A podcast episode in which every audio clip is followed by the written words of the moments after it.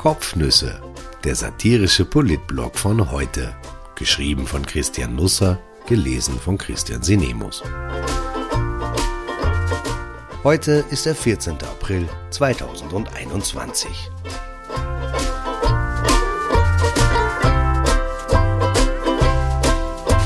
Österreichs neuer Chefarzt, Anschobers Abgang, sein Turnschuh-Nachfolger und warum der Kanzler nichts von beiden wusste. In Österreich wohnen ewige Verdammnis und Seligsprechung Tür an Tür. Sie grüßen sich, wenn sie den Mist raustragen, erzählen sich, wohin es im Urlaub geht. Zum Geburtstag schicken sie sich gegenseitig WhatsApp mit jungen Hunden, die zu Happy Birthday jaulen. Wer erst beim Himmel klopft und danach bei der Hölle oder umgekehrt, muss dazwischen nicht durchs Fegefeuer, man kommt am Weg nur an einem Griller im Garten vorbei. Der Teufel steht da, in der Hand eine lange Gabel, auf der er ein Stück Fleisch aufgespießt hat, und das hält er jedem hin. Kotelett? Eben noch war Rudolf Anschober der Impfversager, der Lockdown-Blindgänger, der Verordnungsmurkser, der Bremser, der Verhinderer, der Zauderer, der Zahlenchaot, der Mann, der alles zu spät sah oder zu lasch reagierte, worauf auch immer. Gestern dann fanden seinen Abgang viele schade. Immer nett sei der Minister gewesen, seriös, konstruktiv, sympathisch, souverän, ein Lichtblick, einer mit Handschlagqualität, einer, der sich für Fehler entschuldigen konnte, aber eben ein Opfer seiner Zeit, der Regierungsbeteiligung des Kanzlers. Jeder wollte ihm auf die Schulter klopfen, aber die Schulter war nicht mehr da. Schade, aber macht ja nichts. Kotelett? Wolfgang Mückstein hat das noch vor sich, was sein Vorgänger nun hinter sich gebracht hat. Der Reiz am Neuen wird ihn auf Flügeln nach oben tragen, dort wo Anschober im letzten Sommer war, aber sich nicht halten konnte. Wir werden sehen, wohin die Schuhe den neuen Gesundheitsminister noch überall hinführen. Ja, tatsächlich, die Sneaker waren es, die mir als erstes an ihm auffielen. Ich bin halt so und fragte mich, werden es noch Feuerschuhe, Windsandalen oder doch Betonpatschern? Die weißen Nike von Joschka Fischer stehen heute im Deutschen Ledermuseum in Offenbach. Am 12. Dezember 1985 wurde Fischer im Hessischen Landtag in Wiesbaden zum Umweltminister vereidigt. Er trug dabei als erster deutscher Politiker bei einem solchen Anlass Turnschuhe. Eine Provokation damals, bewusst gesetzt. Später war ihm das peinlich. Parteifreunde hätten ihn dazu gedrängt, erzählte Fischer dem ZDF. Sie wären der Meinung gewesen, ich kann da nicht mit schönen Lederschuhen und Anzug und Krawatte hingehen. Die Protestaktion änderte nichts daran oder beflügelte sogar, dass der grüne Ex-Rebell von 1998 bis 2005 dann Außenminister und Vizekanzler der Republik wurde. Österreich hat seit gestern einen neuen designierten Gesundheitsminister, ebenfalls ein Grüner und auch in der Ummantelung seiner Füße. Österreichs Joschka Fischer heißt Wolfgang Mückstein, 46, ein Arzt aus Wien. Er sieht entfernt aus wie Robbie Rotten aus der Kinderserie Lazy Town. Ob er zur Angelobung ebenso sportliches Schuhwerk nutzen wird wie gestern, liegt noch im Unklaren. Montag soll es soweit sein. Die ÖVP drängt auf mehr Eile. Bei der Präsentation jedenfalls trug Mückstein das Modell Rio Branco von Veja in Khaki und Perl. Kalt gefüttert, zusammengeschustert aus Leder und Textil, zu haben bei Zalando um 119,95 Euro. Er schnürte es mit einem Doppelknoten. Vielleicht wollte er sein neues Amt nicht antreten, indem er Werner Kogler, der vor ihm ging, in den Rücken fiel. In der Politik soll das schon vorgekommen sein. Rio Branco ist eigentlich eine Stadt in Brasilien mit knapp über 400.000 Einwohnern, aber eben auch Namensgeber für einen Ökoschlapfen. 20 Prozent der Mücksteingaloschen bestehen aus recyceltem Plastik. Die Sohle ist aus Ethylen-Vinylacetat, einem Kunststoff, der leichter und elastischer ist als Gummi. Ich finde, die Geschichte des gestrigen Tages könnte hier zu Ende sein. Den Dauerregen könnte man vielleicht noch erwähnen. Was sollte sonst noch wichtig sein? Aber es gab dann doch noch etwas mehr. Der Dienstag wurde eingeläutet, indem es Montagabend bei Alexander van der Bellen klingelte. Werner Kogler war am Apparat. Er informierte den Bundespräsidenten, dass der nächste Rücktritt der Koalition bevorstand, der dritte in nicht ganz 16 Monaten. Respekt. Nach Ulrike Lunacek und Christine Aschbacher gab nun Rudolf Anschober auf. Oder er wurde aufgegeben. So genau kann das niemand sagen. Van der Bellen nahm die Nachricht zur Kenntnis und behielt sie für sich, ebenso Werner Kogler. Er hatte am Nachmittag gegen 16 Uhr noch mit Sebastian Kurz telefoniert. Es gab ein paar Sachthemen zu besprechen. Auch über Rudolf Anschober unterhielten sich die beiden. Er werde morgen zurückkehren, unterrichtete Kogler den Kanzler. Den Rücktritt erwähnte er mit keinem Wort. Das bestätigten beide Seiten. Ich darf daran erinnern, zu diesem Zeitpunkt, wir reden von Montagnachmittag, war der Abgang mit Anschober bereits beschlossene Sache, der mögliche Nachfolger schon kontaktiert.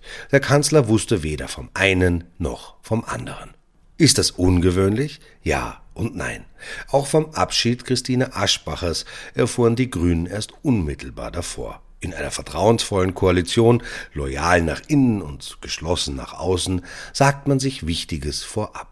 Das Beste aus beiden Welten allerdings hat sich in den noch nicht einmal eineinhalb Jahren Teamarbeit ein paar Milchstraßen voneinander entfernt. Eben jene eineinhalb Jahre gelten in der Politik als Phase, in der neue Regierungen üblicherweise am produktivsten sind. Die Pandemie hat diese Zeit gestohlen, gefressen. Der Rest wird zäh. Kotelett? Das Ende hatte sich abgezeichnet, seit Wochen schon. Wer Anschober ins Gesicht schaute, der konnte die nahe Zukunft daraus ablesen. Er quälte sich in dem Beruf und der Beruf quälte ihn. Der Blick war oft starr, Anschober schwitzte, ohne dass es warm war, er lächelte an unpassenden Stellen, es befreite nicht, ihn nicht und uns ebenso wenig. Er wurde krank, erstmals am 9. März, ein Kreislaufkollaps zwang ihn ins Spital. Die Ärzte fanden nichts, die Seele ist kein Organ, dem man sich mit Zungenspatel oder EKG gut nähern kann. Anschober raffte sich noch einmal auf, kehrte am 15. März zurück. Er ertrug, dass er den Lockdown Ost nicht sofort durchsetzen konnte, mit jener äußerlichen Apathie, die ihn innerlich seit Amtsantritt zerfressen haben muss. Alle anderen in der Regierung und in den Ländern schätzten die Lage salopper ein, überstimmten ihn. Er bäumte sich auf. Nach vier Tagen hatte er die Landeschefs von Wien, Niederösterreich und dem Burgenland in seine Richtung taktiert. Dann war der Akku leer. Am 6. April fehlte er im Ministerrat und tauchte erneut ab. Die nächsten Untersuchungen, die nächsten Zweifel tauchten auf, von ihm selbst, aber auch aus der Partei. Anschober stellte fast alle Kontakte ein, nur für Werner Kogler war er erreichbar, nicht aber für den Kanzler. Kurz rief ein paar Mal an, Anschober hob nicht ab. Es war ein Vorgriff auf sein neues Leben. Am Wochenende spitzte sich die Lage zu. Anschober rang sich zur Entscheidung durch, es geht nicht mehr. Es muss ein schmerzlicher Prozess gewesen sein. Er hing am Amt mehr als das Amt an ihm. Sein Umfeld riet zum Rückzug. Spätestens Sonntagabend muss Werner Kogler gewusst haben, dass er seinen Gesundheitsminister verliert. Es ist bezeichnend, dass der türkise Teil der Regierung, auch nicht der Kanzler, zu keiner Zeit in die Überlegungen einbezogen wurde. Man ließ einander in Ruhe, seltsam in entscheidenden Tagen. Kogler telefonierte ab dem Vormittag Kandidatinnen durch. Montagmittag meldete er sich bei Wolfgang Mückstein, er erwischte ihn in der Ordination. Ob er sich das Ministeramt vorstellen könne, fragte er den Mediziner und räumte ihm bis Dienstagvormittag Bedenkzeit ein. Noch am selben Abend sagte Mückstein zu. Kurz darauf informierte Kogler den Bundespräsidenten, nicht aber den Kanzler, auch nicht seine eigene Partei, die bis Dienstag früh an eine Rückkehr von Anschober im Laufe der Woche glaubte. Mückstein, sagte der Bundespräsident, den kenne ich doch. Tatsächlich ist der künftige Gesundheitsminister nicht der Hausarzt von Van der Bellen, wie gestern kolportiert wurde. Der Bundespräsident ist allerdings tatsächlich Patient im Primärversorgungszentrum in Maria Hilf, das Mückstein gegründet hat und von dem er nun Partner ist. Es ist immer noch Montagabend, als Robert Zwickelsdorfer, Politikchef von heute, Wind von den Vorgängen bekommt. Am Dienstag um 9.30 Uhr soll Anschober eine Pressekonferenz geben, erfährt er. Seltsam, es gibt keine Einladung dazu, kein Aviso, nichts, niemand ist erreichbar. Knapp nach 21 Uhr rufe ich im Kanzleramt an und sorge dort für Erstaunen. Nein, von einer Pressekonferenz Anschober wisse man nichts, von einem Rücktritt schon gar nicht. Im Telefonat mit dem Kanzler habe Werner Kogler lediglich die Rückkehr von Anschober für den nächsten Tag angekündigt. Er werde in der Früh an der Sitzung des Auer-Gremiums teilnehmen. Die Runde ist nach dem inzwischen abberufenen Impfbeschaffer Clemens Martin Auer benannt und trifft sich regelmäßig, um über Lieferung und Verteilung der Impfstoffe zu reden. Das Kanzleramt und das Gesundheitsministerium entsenden Vertreter. Am Dienstag erscheint heute mit den Infos zur Anschober Pressekonferenz um 9.30 Uhr. Verwunderung in der Politik, auch bei den Grünen. Um 7.42 Uhr lädt das Gesundheitsministerium offiziell zur persönlichen Erklärung von Anschober ein. Wenig später meldet sich der Gesundheitsminister beim Bundespräsidenten. Unmittelbar danach telefonierte er mit dem Kanzler, informierte beide über seinen bevorstehenden Rücktritt. Auch die grüne Clubchefin Sigrid Maurer greift zum Handy und setzt ihr Türkises gegenüber August Wöginger in Kenntnis. Der Rest ist österreichische Rücktritt Rücktrittsroutine, serviert wie üblich mit einigem Zuckerguss. Anschober berichtet von seiner Überlastung. Seine Stimme ist brüchig, immer wieder kämpft er mit den Tränen. Er spricht über die 14 Monate praktisch ohne freien Tag, von den gesundheitlichen Folgen, Kreislaufproblemen, steigendem Blutdruck, steigenden Zuckerwerten, beginnenden Tinnitus. Für Erkrankungen braucht sich niemand schämen, sagt er. In der schwersten Gesundheitskrise seit Jahrzehnten braucht die Republik einen Gesundheitsminister, der zu 100 Prozent fit ist. Das bin ich derzeit nicht. Und ein Gesundheitsminister ist für die Gesundheit da, auch für die eigene. Ich will mich nicht kaputt machen. 27 Minuten dauerte die persönliche Erklärung. Sie gerät tatsächlich sehr persönlich. Anschober will sich nun auskurieren, dann einen politischen Roman schreiben. Das sei sein Traum, sagt er.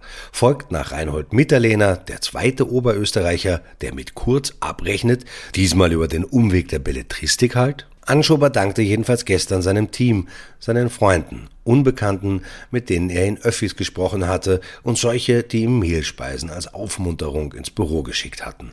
Der Kanzler, die ÖVP, der türkise Teil der Regierung kam nicht in dieser Erzählung vor. Sie alle wurden nicht einmal gestreift. Auch so ein Zeichen. Knapp nach zwölf Uhr stellte sich dann der Neue vor in Turnschuhen eben, Jeans, blauem Sakko, darunter ein Langarmhemd von New Zealand Auckland, Modell Tabuaero mit Logo-Stitching, eine Smartwatch am Handgelenk. Er sehe sich als oberster Krisenmanager, sagt Wolfgang Mückstein, werde auch unpopuläre Entscheidungen treffen, wenn es notwendig ist.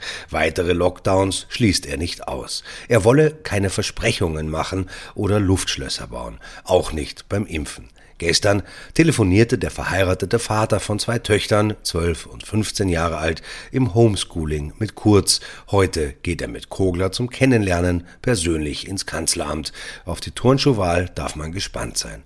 Viel Zeit für Smalltalk ist nicht. Das Virus nimmt keine Rücksicht auf Befindlichkeiten. Ich wünsche einen wunderbaren Mittwoch. Kotelett